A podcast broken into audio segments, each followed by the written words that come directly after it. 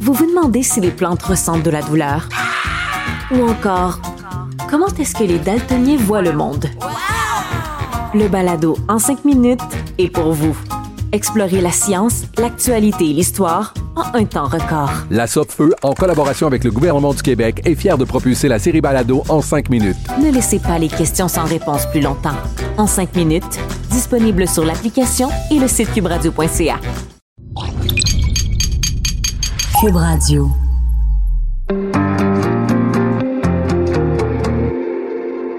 On les critique, on les juge, on dissèque leurs faits et gestes. Mais qui sont les hommes et les femmes derrière nos politiciens? Loin du débat partisan, au-dessus de la mêlée, je vous offre de les découvrir pour essayer de les comprendre.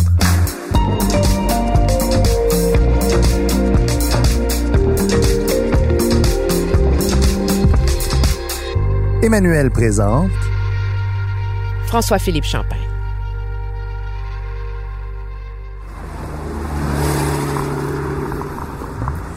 Alors, on vous présente aujourd'hui dans notre série Le ministre, qui on a choisi, le ministre qu'on a le plus vu au Québec pendant l'été, bien sûr, François-Philippe Champagne, ministre des Infrastructures, certains diraient même ministre des chèques un peu partout.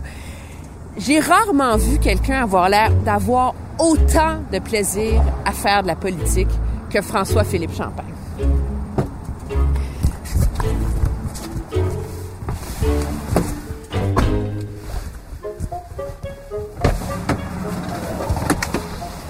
je l'ai fait souvent en entrevue et ça, ça fait partie des, entrevues euh, difficiles à réaliser parce que je le connais depuis longtemps.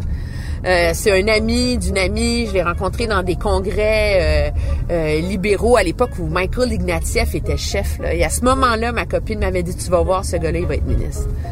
Et donc, c'est quelqu'un que je connais relativement bien. Là. C'est pas, c'est un intime, mais c'est quelqu'un qui adore parler de politique.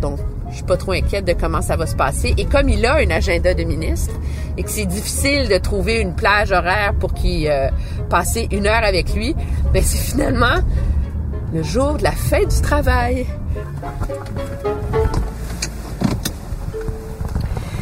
Euh, François-Philippe Champagne est né à Greenfield Park, habité à Québec, mais il se décrit et il est, je pense, avant tout quelqu'un de Shawinigan, de la Mauricie. Euh, il a fait des études de droit, a fait une maîtrise en droit américain aux États-Unis pour ensuite poursuivre une brillante carrière internationale. Il a travaillé dans des grands cabinets, des grandes compagnies d'ingénierie. Mais pour se faire élire dans Shawinigan, il faut se rappeler, en 2015, euh, c'était pas évident là que qu'il réussirait à reconquérir l'ancien comté de Jean Chrétien. Il a fait campagne pendant deux ans, d'un bout à l'autre euh, de son comté pour finalement avoir une victoire assez euh, éclatante à ce moment-là. Mais c'est sûr, dans la vague de la majorité euh, de Justin Trudeau. Il a été secrétaire parlementaire. Il a dû passer son tour au premier euh, Conseil des ministres. Ensuite, être ministre du Commerce international. Sans surprise, on l'a aussi nommé ministre des Infrastructures à cause de sa capacité euh, d'être un bon communicateur euh, pour le gouvernement Trudeau ici au Québec. Nous y voici, on est chanceux, on a un stationnement juste en avant.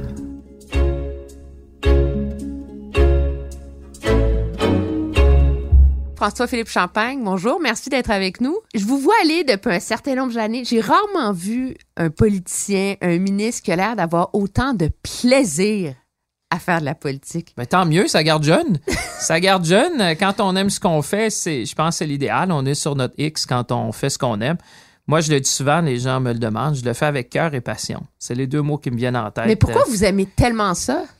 Ben, j'aime le contact avec les gens. Vous savez, politicien en région, c'est, c'est un peu comme un, maire ou une mairesse. Hein. Moi, les gens me reconnaissent à peu près partout euh, sur la rue. Alors, c'est euh, quand je vais faire les courses, quand je vais à la pharmacie, quand je vais mettre de l'essence. Ce contact-là, pour moi, c'est, il est essentiel. Moi, je dis souvent aux gens, si vous pensez que une campagne électorale, c'est d'aller voir les gens une fois, 30 jours par 4 ans, vous êtes mal parti. Pour moi, c'est un continuum, puis c'est ça l'essence de la politique, c'est d'être à l'écoute des gens et euh, de refléter évidemment euh, leurs enjeux, leurs inquiétudes. puis de définir des politiques qui vont évidemment correspondre à ce qu'ils veulent. Mais vous avez toujours voulu faire de la politique, on s'entend. Oui, il y en a qui me disent que j'étais en campagne électorale quand j'étais en sixième année. C'est sûr que j'ai 50 ans. Ah oui, c'était pour quel poste? Président de la classe? mais à l'époque, il n'y avait pas beaucoup d'autres postes que celui-là. Mais euh, oui, effectivement, mais j'ai toujours aimé ça, de représenter les autres, de travailler avec les autres, d'être rassembleur. Il y en a qui m'ont déjà dit que j'étais rassembleur, donc de rassembler les gens. Je le faisais, je me rappelle, même à l'école secondaire, d'avoir été président de l'école et de est-ce que vous voulez toujours devenir premier ministre? Parce que vous avez déjà dit à une époque que votre rêve, c'était d'être ah, premier ministre du Canada. J'étais jeune, j'étais jeune. Une de jeunesse? j'étais jeune à l'époque. Écoutez, ça, ça, me fait plaisir de servir comme, comme je le fais là. C'est un, un, privilège, euh, d'abord, d'abord d'être élu. Hein, euh, moi, je, je, viens d'une région où euh, l'humilité, c'est, gage de succès à long terme en politique. Hein, je viens de Shawinigan. Alors, déjà, d'être élu, de représenter des gens, c'est un privilège d'avoir été choisi pour servir au Conseil des ministres, c'est un autre grand privilège de, pouvoir amener une voix des régions. Moi, je me fais souvent la voix des régions, certainement une voix du Québec, euh, du monde des affaires, de la collectivité. Chacun représente un peu euh, sa collectivité, mais moi, je le fais certainement au effort. Je vais continuer de le faire. Mais vous avez jamais eu peur d'être ambitieux? C'est dans la société dans, dans, dans, laquelle on vit, souvent, c'est presque un mot qui est devenu péjoratif. Ah, lui, c'est un ambitieux. Vous, vous avez jamais eu peur d'afficher que vous étiez ambitieux, que vous aviez de l'ambition? C'est quoi l'ambition? Ben, une ambition positive. Moi, j'ai dit souvent, euh, j'avais fait la pyramide du succès. De, moi, je m'étais regardé à un moment donné quand j'avais eu la chance de, de, de, faire des choses.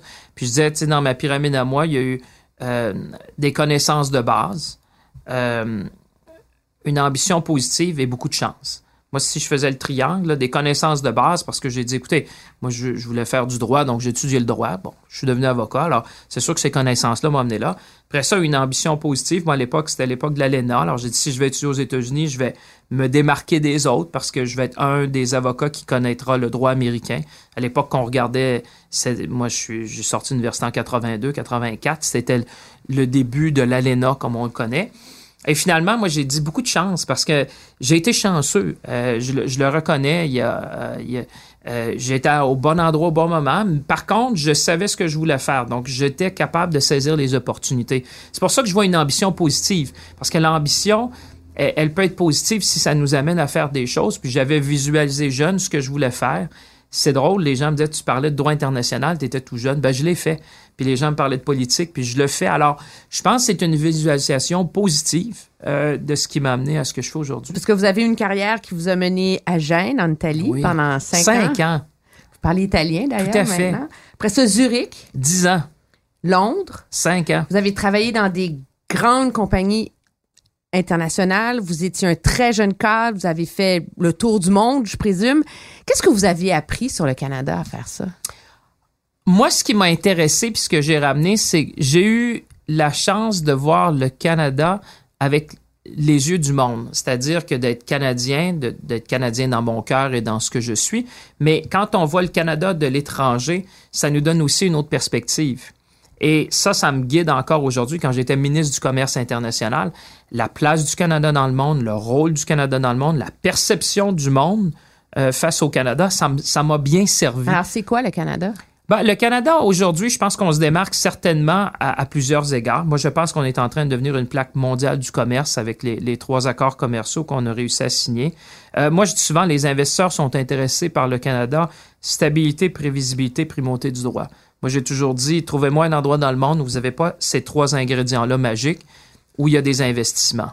Euh, la réalité, c'est que les investisseurs, même encore aujourd'hui, je, je ne suis plus ministre du Commerce international, mais les gens m'appellent encore en me disant, Monsieur Champagne, c'est clair que si on veut investir, l'endroit pour investir dans le monde, c'est le Canada. Mais pourquoi ça, ça, ça se ressent pas, ça, dans parce qu'on est canadien. Dans le discours public, dans, il n'y a pas cette fierté, on n'a pas le sentiment dans le, dans le discours, dans le débat public de cette, de cette ambition et de ces retombées-là, parce que les bilans d'investissement étrangers sont pas si reluisants que ça pour le Canada. Ben, moi, je pense que c'est en train de changer. D'abord, là, on s'est donné les moyens de nos ambitions. Moi, je dis toujours, euh, le, Canada, maintenant, c'est un marché qui donne accès à 1,5 milliard de consommateurs, autant aux États-Unis, en Europe qu'en Asie seul pays du G7 à avoir un accord de libre-échange avec tous les autres, ça nous met dans une position enviable. Maintenant, pourquoi? Parce qu'on est Canadiens. Euh, les Canadiens à l'étranger, vous savez, on est toujours un peu reconnus pour être gentils, reconnus pour être euh, des gens agréables, mais certainement, on n'est peut-être pas les meilleurs vendeurs, c'est-à-dire de, tout ce qu'on accomplit. Puis quand on vit au Canada, ben, c'est notre n'est pas chauvin.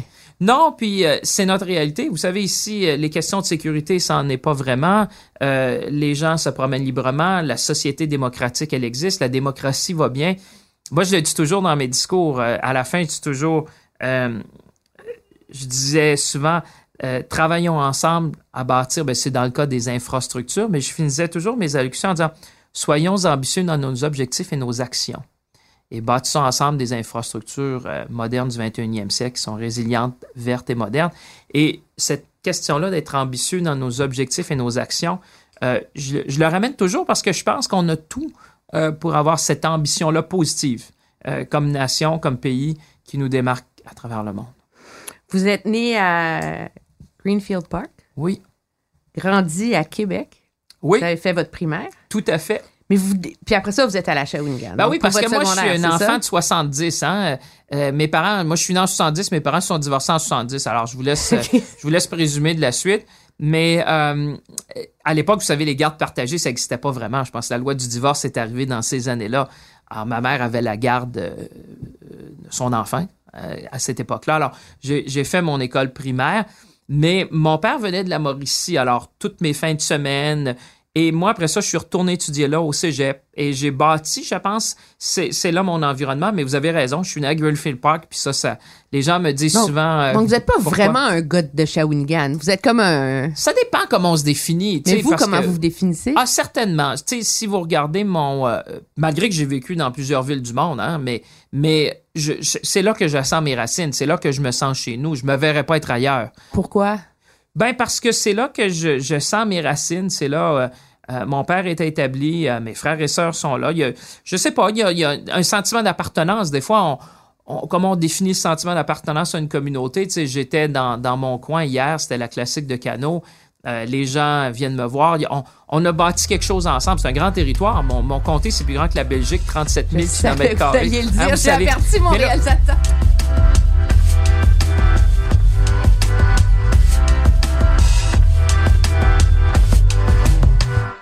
Avant, il y avait une division gauche-droite, souverainiste, fédéraliste, etc. Et de plus en plus, dans, notre société, on voit un clivage ville, région, rurale. Je trouve ça intéressant que vous dites ça parce que quand je suis arrivé en politique, je m'étais dit, évidemment, venant du Québec, euh, les préoccupations, les enjeux du Québec vont être fort différents de ceux du reste du pays. Et à ma grande surprise, la grande découverte que j'ai faite, parce que j'ai commencé comme secrétaire parlementaire aux finances, donc les consultations budgétaires des deux premiers budgets Trudeau, je les ai fait à travers le pays. Et c'est justement le constat auquel je- j'en suis venu. Euh, par exemple, je vais vous dire, en milieu urbain, on parlait de mobilité. En milieu rural, on parle de connectivité. Mobilité, on l'a vu à Montréal, on parle du pont Samuel de Champlain, Québec, euh, le tramway ou le réseau structurant de transport en commun. Mais en région, on parle de connectivité, la téléphonie cellulaire et l'Internet. Alors, moi, ce que vous avez constaté là, moi, je l'ai constaté dès mes premières heures en politique que ce qu'on devait faire, c'est réconcilier euh, ces, réalités-là, parce que c'est vrai, il y a des réalités urbaines. Tu sais, moi, je le dis souvent, j'ai un collègue, Bill Morneau, mon collègue, le ministre des Finances. Lui, il fait son comté en 10 minutes à pied. Moi, mon comté, Madame la Traverse, c'est 8 heures nord-sud en camion. Puis quand c'est l'hiver, il faut mettre du clean flow pour se rendre jusqu'à jusque dans le nord, parce que moi, j'ai même pas j'ai même pas de couverture cellulaire. On amène un téléphone satellite.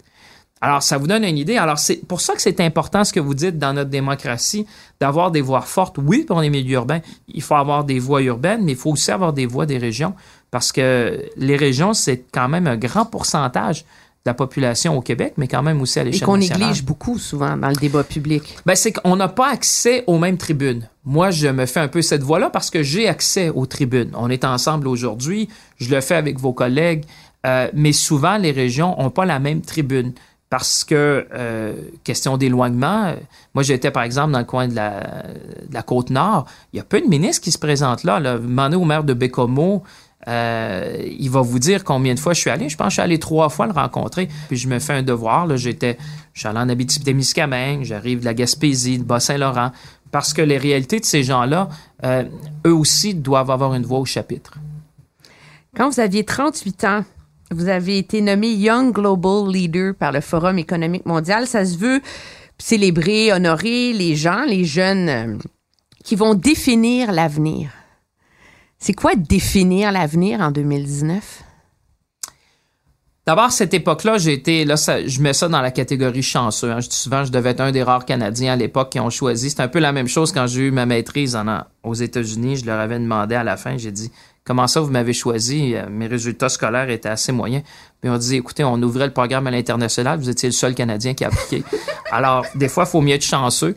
Euh, dans ce cas-là, ça m'a amené dans le grand monde, j'allais dire, parce que là, j'ai connu des gens qui ont fait des choses... Mondiale, ben, qui ont fait des choses extraordinaires. Moi, je sors de, de nulle part. Là, Alors, j'étais j'étais chanceux, ça m'a permis, moi, j'ai toujours vu, c'est comme un, un billet d'entrée dans le cinéma où tu t'assois ou tu vas sur scène. Moi, j'ai décidé d'aller sur scène. Et ça m'a permis d'avoir un réseau qui est, fort intéressant, de vivre des expériences. Ça m'a amené dans des camps de réfugiés en Jordanie, ça m'a amené en Tanzanie, ça m'a amené à faire des choses extraordinaires en Birmanie du Nord. Euh, alors, j'ai eu cette chance-là de, de, qu'est-ce que, Qu'est-ce que vous faisiez dans ces pays? C'était comme des, des missions de découverte? C'était des missions, puis ça nous a permis aussi d'abord ben, un, grand réseau. Il y avait des gens qui ont fait des choses extraordinaires. Il y a Mark Zuckerberg, par exemple. J'ai rencontré des gens qui ont créé YouTube, des, des, des, des, gens qui ont fait des choses qui, sont, qui ont redéfini quasiment notre, façon, en tout cas, de consommer de l'information à bien des égards. Euh, mais dans ces cas-là, ça m'a permis d'avoir accès à des réalités qui pour un jeune Canadien, était moins évident. Euh, quand on va dans des camps de réfugiés, par exemple, de constater, euh, quand j'étais en Birmanie, c'était à l'époque où la Birmanie s'ouvrait à peine. Euh, j'ai eu la chance de rencontrer Aung San à l'époque. Ça, c'était bien avant. Alors, il y a des choses où tu t'éveilles un peu au monde, tu te rends compte, waouh, il y a des grandes tendances. L'économie circulaire, à l'époque, on en parlait. J'avais des collègues qui, qui militaient de ça en San Francisco. Alors, ça m'a amené à voir des, des choses. Ben, définir l'avenir, moi, c'était un peu ça. Moi, je, je, je me suis imbibé d'idées, d'informations, de, de, de, connaissances qui, j'espère aujourd'hui, j'essaie de mettre au meilleur escient. Moi, c'était ça un peu mon idée. C'était qu'est-ce que je peux aller chercher là, contribuer dans une façon... Euh, à ma façon, évidemment, euh, il y a des gens qui avaient fait de grandes choses. Moi, je pense que j'ai contribué à ma façon euh, à, à ce groupe-là. On m'avait même demandé d'être sur le comité de sélection à la fin, donc c'était pas si pire pour un gars qui sort de Shawinigan. Vous demander euh, quand même, hein? T'es à côté de... ça, ça m'a surpris, parce que surtout, il y avait, il y avait des grands noms, puis à la toute fin, je, je m'étais taillé une place. Je m'étais taillé une place, puis on m'avait demandé de participer au comité de sélection de ceux qui seraient choisis les années ensuite. Puis on m'a toujours réinvité, mais bon, la vie fait que je peux pas toujours aller euh, euh, aller là. Mais, mais certainement, ça m'a permis de découvrir des choses, d'ouvrir l'esprit. Et j'invite tous les jeunes qui nous écoutent, honnêtement, chaque opportunité que vous avez euh, d'aller voir ailleurs, de comprendre, de, de goûter à d'autres choses. Allez-y, parce que le monde d'aujourd'hui, c'est ça. Je veux dire, oui, on peut le faire de façon virtuelle, mais le réel a bien meilleur goût. Hein? Euh, de, le vivre, de, côtoyer des gens, d'écouter des histoires de l'un et de l'autre, de voir la beauté du monde, mais aussi certains aspects de sa complexité. Donc, vous étiez un Young Global Leader, donc un jeune leader mondial, on peut dire. C'est quoi un leader? Je pense que c'est quelqu'un qui sait écouter. C'est certainement quelqu'un qui s'est inspiré. Et c'est quelqu'un qui, dans son cheminement, je pense, prend la vie comme euh, euh, la connaissance, ça s'acquiert au cours d'une vie.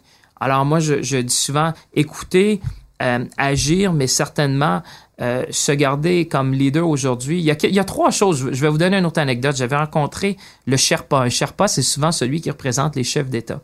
Un Sherpa qui, qui, avait 70 ans en Corée du Sud. Puis il m'avait dit trois choses. Il dit, les grands leaders que j'ai connus, c'est des gens qui ont une santé de fer, c'est des gens qui apprennent euh, tout au cours de leur vie. Donc, cette curiosité intellectuelle qui est nécessaire. Puis je dirais aujourd'hui que le temps s'est accéléré est essentiel. Et c'est des gens qui savent écouter. Et euh, ça, ça me, ça m'est toujours, ça me résonne encore dans le subconscient.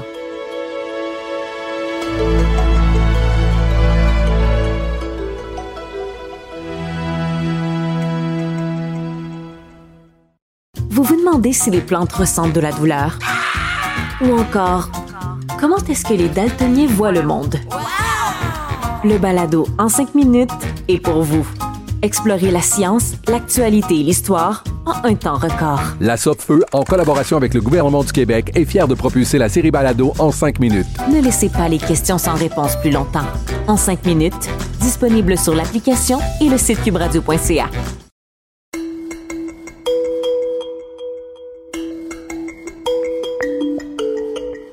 C'est quoi le plus grand défi de notre époque?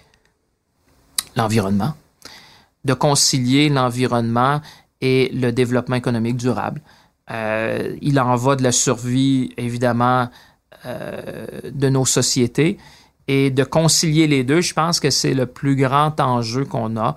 Euh, D'abord parce qu'on voit, euh, moi, vous savez, comme ministre d'infrastructure, j'ai toujours dit, vaut mieux investir pour se prémunir face aux catastrophes naturelles que de devoir indemniser les gens année après année. Alors, l'environnement, l'économie, parce que ces deux choses-là, pour moi, vont ensemble. Parce que euh, les gens, ils veulent. moi, il y a trois choses qu'on a faites. Je dis souvent, il y a eu cette question-là de la famille. Pour moi, ça a été de permettre aux gens de grandir, de vivre et de vieillir dans la dignité. Pour moi, ça, ça a été un grand plan de notre dernière, tu sais, si vous me regardez en termes de bilan.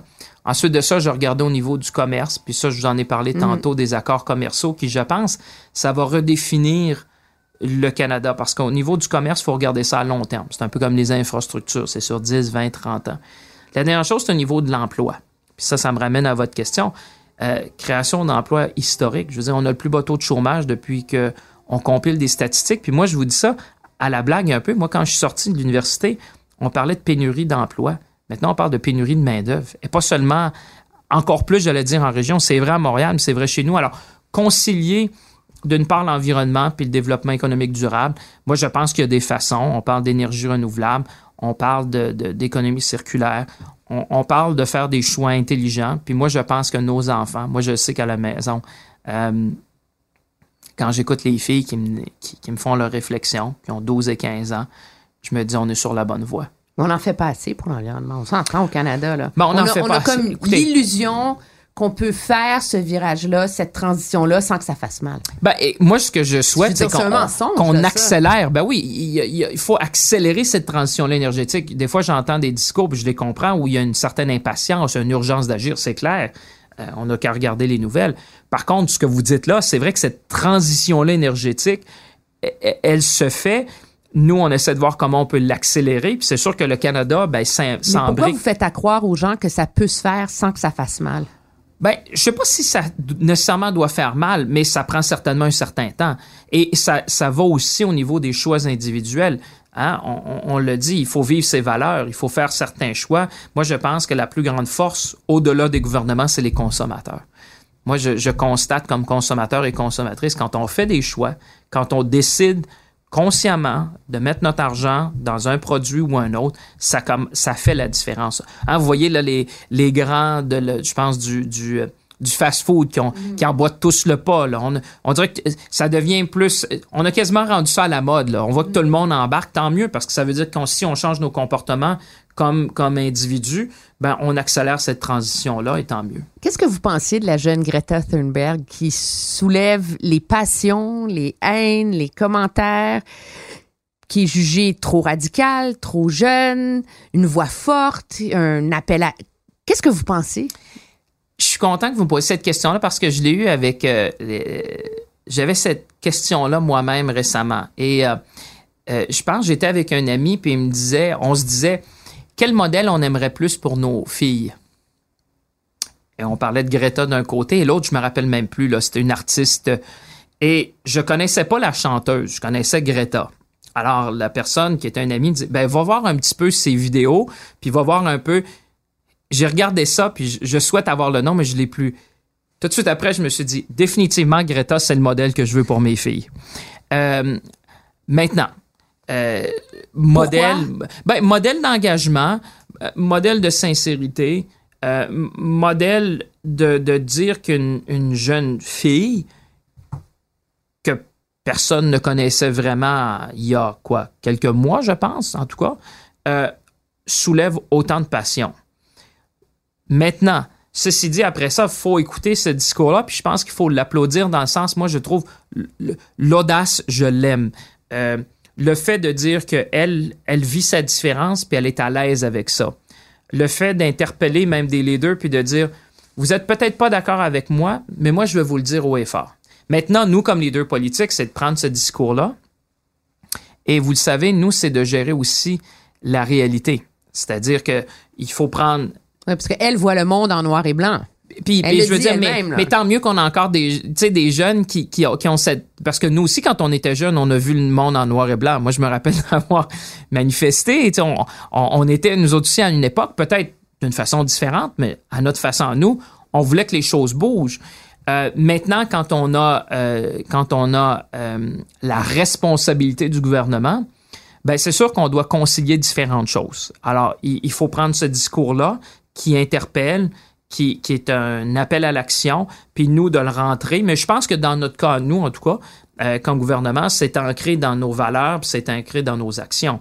Maintenant, nous, on doit composer avec la réalité. Et euh, je comprends, euh, mais, je me dis tant mieux parce que honnêtement, pour mes filles, c'est plus ce modèle-là que moi je souhaite. Vous parlez vivre avec euh, sa, sa différence, le fait qu'elle est Asperger, qu'elle l'assume, qu'elle en parle, même si ça lui attire des foudres, des attaques, etc. Est-ce que je peux vous poser une question Allez-y. indiscrète? Allez-y. Puis je vous la pose parce que je suis sûre que nos, nos auditeurs se posent la question. On est dans un monde où euh, les hommes sont... Il y a des stéréotypes, tout ça. Vous-même, vous avez fait des blagues. Vous êtes pas grand. Je pense qu'on s'entend. Hein? Ben, je dis qu'il y en a qui sont plus grands que moi. Est-ce que ça vous a dérangé? Est-ce que ça a forgé qui vous êtes? Puis je veux, je veux la poser Non, vraiment c'est sans arrière-pensée. Je suis sûre que les gens se posent la question. C'est pour Je- ça que vous voyez mon malaise. Ben oui, mais non, mais vous faites bien. Je pense que non. Moi, je, je écoutez, c'est tellement. Je, je suis content que vous me posiez la question parce que c'est tellement relatif. Là, je vais vous dire une chose que vos éditeurs vont dire, mais je peux pas croire. Moi, je me trouve grand. Je me trouve pas petit. Mettons-le de l'autre côté. Alors, quand les gens me disent ça, je dis, ben oui, il y a des gens plus grands que moi. Mais moi aussi, je suis grand. Alors, moi, j'ai toujours vu ça relatif. Puis je l'ai toujours fait la blague parce qu'imaginez dans mes amis, euh, je sais pas pourquoi la nature fait, fait les choses ainsi, mes amis ont quasiment tous six pieds et plus. Alors, depuis que je suis petit, ma conjointe est plus grande que moi depuis toujours. On se connaît depuis qu'elle a 15 ans. Tout le monde me disait, mais elle est plus grande que toi. Ben oui, je dis, j'en ai 50 ans. Ça fait 35 ans qu'elle est plus grande que moi. Alors, Ça vous a pour- jamais dérangé? ben non, mais dans ma vie, c'est que comme tout le monde a toujours été plus grand que moi. Alors, moi, je me considère grand à, ma- à, ma. à- tu sais, dans- moi, je me considère pas petit maintenant. Je, considère, j'en suis conscient, évidemment, qu'il y en a qui sont plus grands que moi. Puis souvent, je faisais à la blague. Quand je prends l'avion, je disais à mes amis Hey, ça doit pas être drôle d'être grand comme toi dans l'avion, hein. Moi, j'en ai pas de problème dans l'avion. J'ai pas de problème dans les autos. J'ai pas de problème dans le train. J'ai pas de problème quand on visite des. Des, des, des maisons anciennes, c'est à ma grandeur, tant mieux. Euh, et j'ai souvent tourné ça à la blague. Alors, je pense que c'est une question comment on se voit. Euh, et, et- moi, je, me, j'ai conscience. Je veux dire, ça serait une folie de dire, il y en a qui sont plus grands que moi. Mais il y en a qui sont plus petits que moi aussi. Alors, moi, je me considère dans moyenne. Je me suis jamais considéré grand, puis je me suis jamais considéré petit. Je me considère dans la moyenne. Mais là, la moyenne, c'est moi qui a, dé- qui a défini dans ma tête. Bon, mais c'est une chose à régler. Je l'avais sur le cœur. Je me suis C'est bien, non, mais c'est bien. Si j'allais avoir le courage de la bien. poser ou pas. ben oui, il faut. Là, il me reste deux questions. Pourquoi le Parti libéral? C'est Ben, quoi parce que ben d'abord c'était au niveau des valeurs. Moi, vous savez, quand je suis arrivé, euh, quand je suis revenu au Canada, j'avais vu le Canada avec des, yeux de ceux qui voyaient quand même le Canada depuis dix ans sous Stephen Harper, l'austérité, ces choses-là qui moi, je, ben, écoutez, j'étais à Londres, puis les gens me disaient, écoute, comme Canadien, on n'a pas vraiment besoin d'entendre votre voix, on va avoir un porte-parole américain, puis vous, vous allez dire à peu près la même affaire. Donc, on a, moi, je sentais qu'on avait perdu notre... Ben, pas je sentais, je constatais. Sentir, c'est une chose. Constater, c'en est une autre. Moi, j'étais impliqué à Londres. Je faisais des choses. Euh, et je, voyais que notre voix est en train de est en train de s'affaiblir à un point qui n'était pas normal dans l'histoire du Canada. Alors, moi, j'ai toujours connu euh, ces valeurs-là. Évidemment, je viens de Shawinigan. Vous savez qu'il y en a un autre qui vient de là, qui a été là un petit peu longtemps, que j'ai eu la chance de côtoyer bien avant la politique. Oh, je l'ai connu, M. Chrétien, je le connaissais. Écoutez, euh, je pense que ça fait 25 ans que je le connais. Alors, c'est toujours une figure euh, qui, qui, qui m'a marqué dans un sens. Quelqu'un qui, qui, qui, qui, je pense, moi, le Parti libéral, c'est ça. C'est c'est être au centre. C'est d'avoir cette vision-là canadienne qui unit tout le monde, qui, qui sait combiner avec la réalité du moment, qui évolue et qui, a, euh, qui est tournée résolument vers l'avenir. Moi, j'ai toujours dit, notre façon de façonner l'avenir, c'est d'investir. Slogan, là. Ouais, ben, bon, moi, le slogan, c'est, tu sais, moi, les, les gens, euh, souvent, je regarde ça. Bon, évidemment, c'est une campagne, il faut en avoir, là, mais euh, je pense pas que c'est ça qui arrête les gens, ben gros. Euh, moi, je dis souvent, c'est comme, depuis six mois, les gens me disent, ah, Monsieur Champagne, faites des annonces, tout ça. Faites des chèques. Mais, mais on est-tu pour arrêter de, de travailler parce qu'il y a- il y, a des élections? Ouais, les choses se règlent plus facilement quand il y a Ben, l'échéance c'est électorale. que- mais souvent, nous, c'est parce que ça prend des partenaires. Fait que les partenaires viennent à la table, ça permet d'avancer. Puis euh, la vie continue, là. Je veux dire, il y a une élection, mais pour monsieur, madame, euh, tu sais, les gens qui nous écoutent, là, euh, ils vont voter le 21 octobre, mais la vie continue. Il y a personne qui s'est plaint qu'on a réglé le tramway de Québec. Il y a personne qui s'est plaint qu'on a finalisé le pont Samuel de Champlain. Il y a personne qui se plaint qu'on a investi dans le, dans, dans le métro à Toronto, là. J'ai pas entendu personne se plaindre. Les gens, au pire, diraient, écoutez, on n'est pas pour arrêter de travailler parce qu'il y a des élections qui s'en viennent.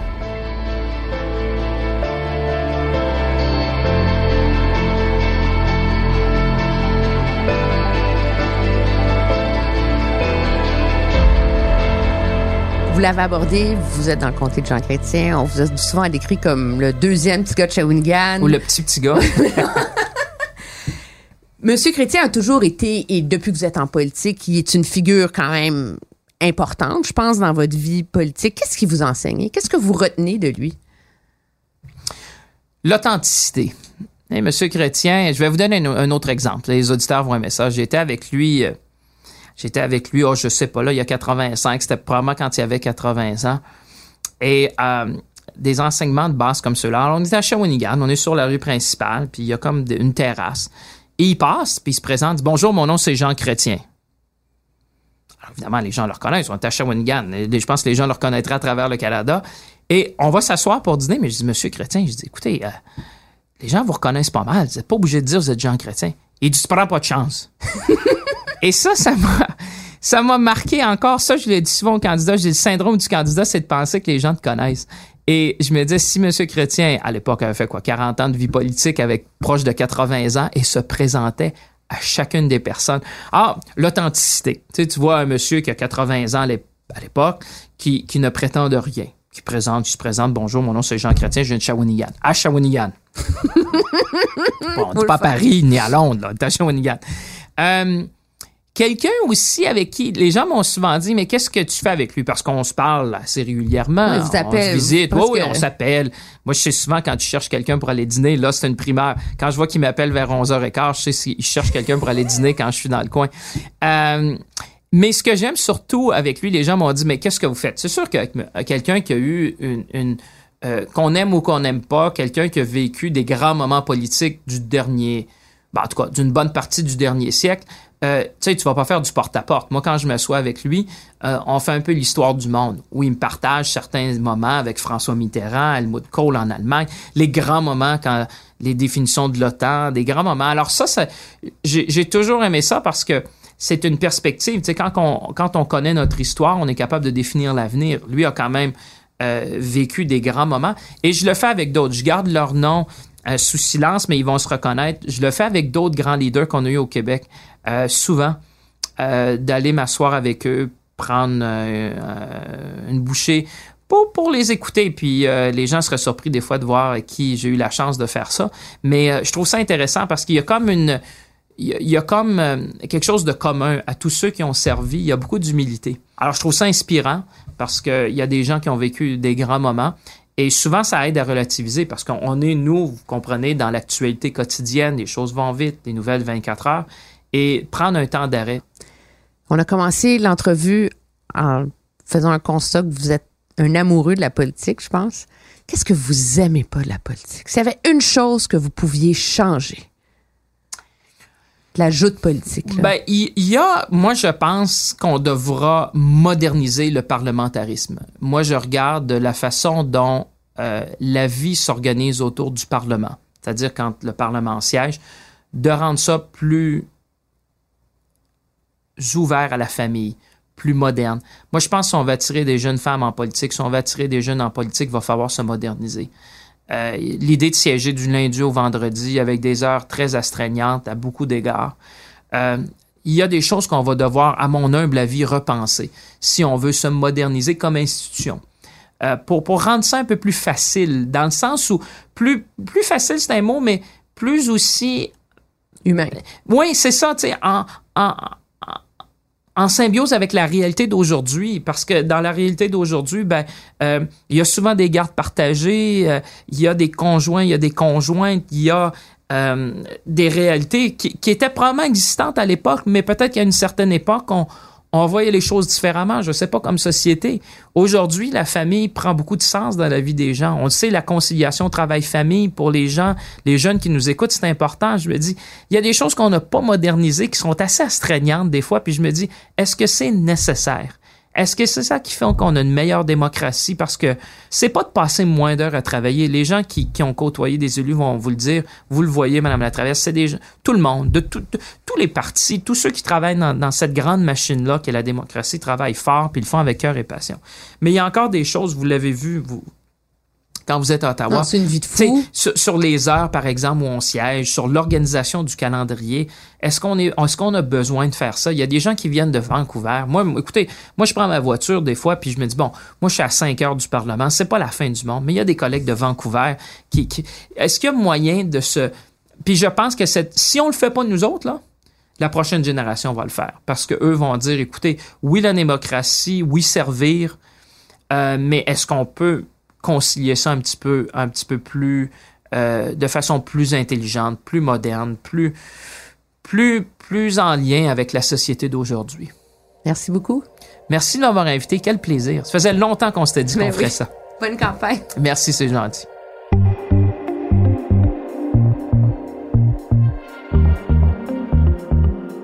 Si vous aimez mon balado, aidez-nous en le partageant sur vos réseaux sociaux. Si vous l'écoutez sur une autre plateforme que Cube Radio, n'hésitez pas à donner votre avis, laisser un commentaire. Oui, oui, 5 étoiles, c'est bon. C'est très utile pour faire découvrir la série.